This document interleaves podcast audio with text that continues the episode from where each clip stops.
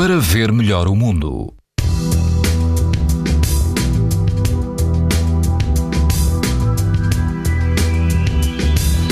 As temperaturas continuam a subir e quase todo o país apresenta risco muito alto de exposição à radiação ultravioleta.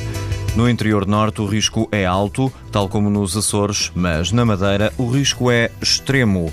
Se estiver na linha de Cascais, na praia de São Pedro do Estoril, quase não há vento e a água ronda os 20 graus.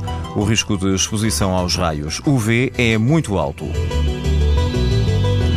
Também há risco muito alto se o seu destino é o Algarve. Na Praia da Falésia, a água está um pouco mais quente, quase 23 graus, e prepare-se para algum vento, embora moderado. Mais a norte, na Praia da Granja, a água atinge os 21 graus e o vento é fraco.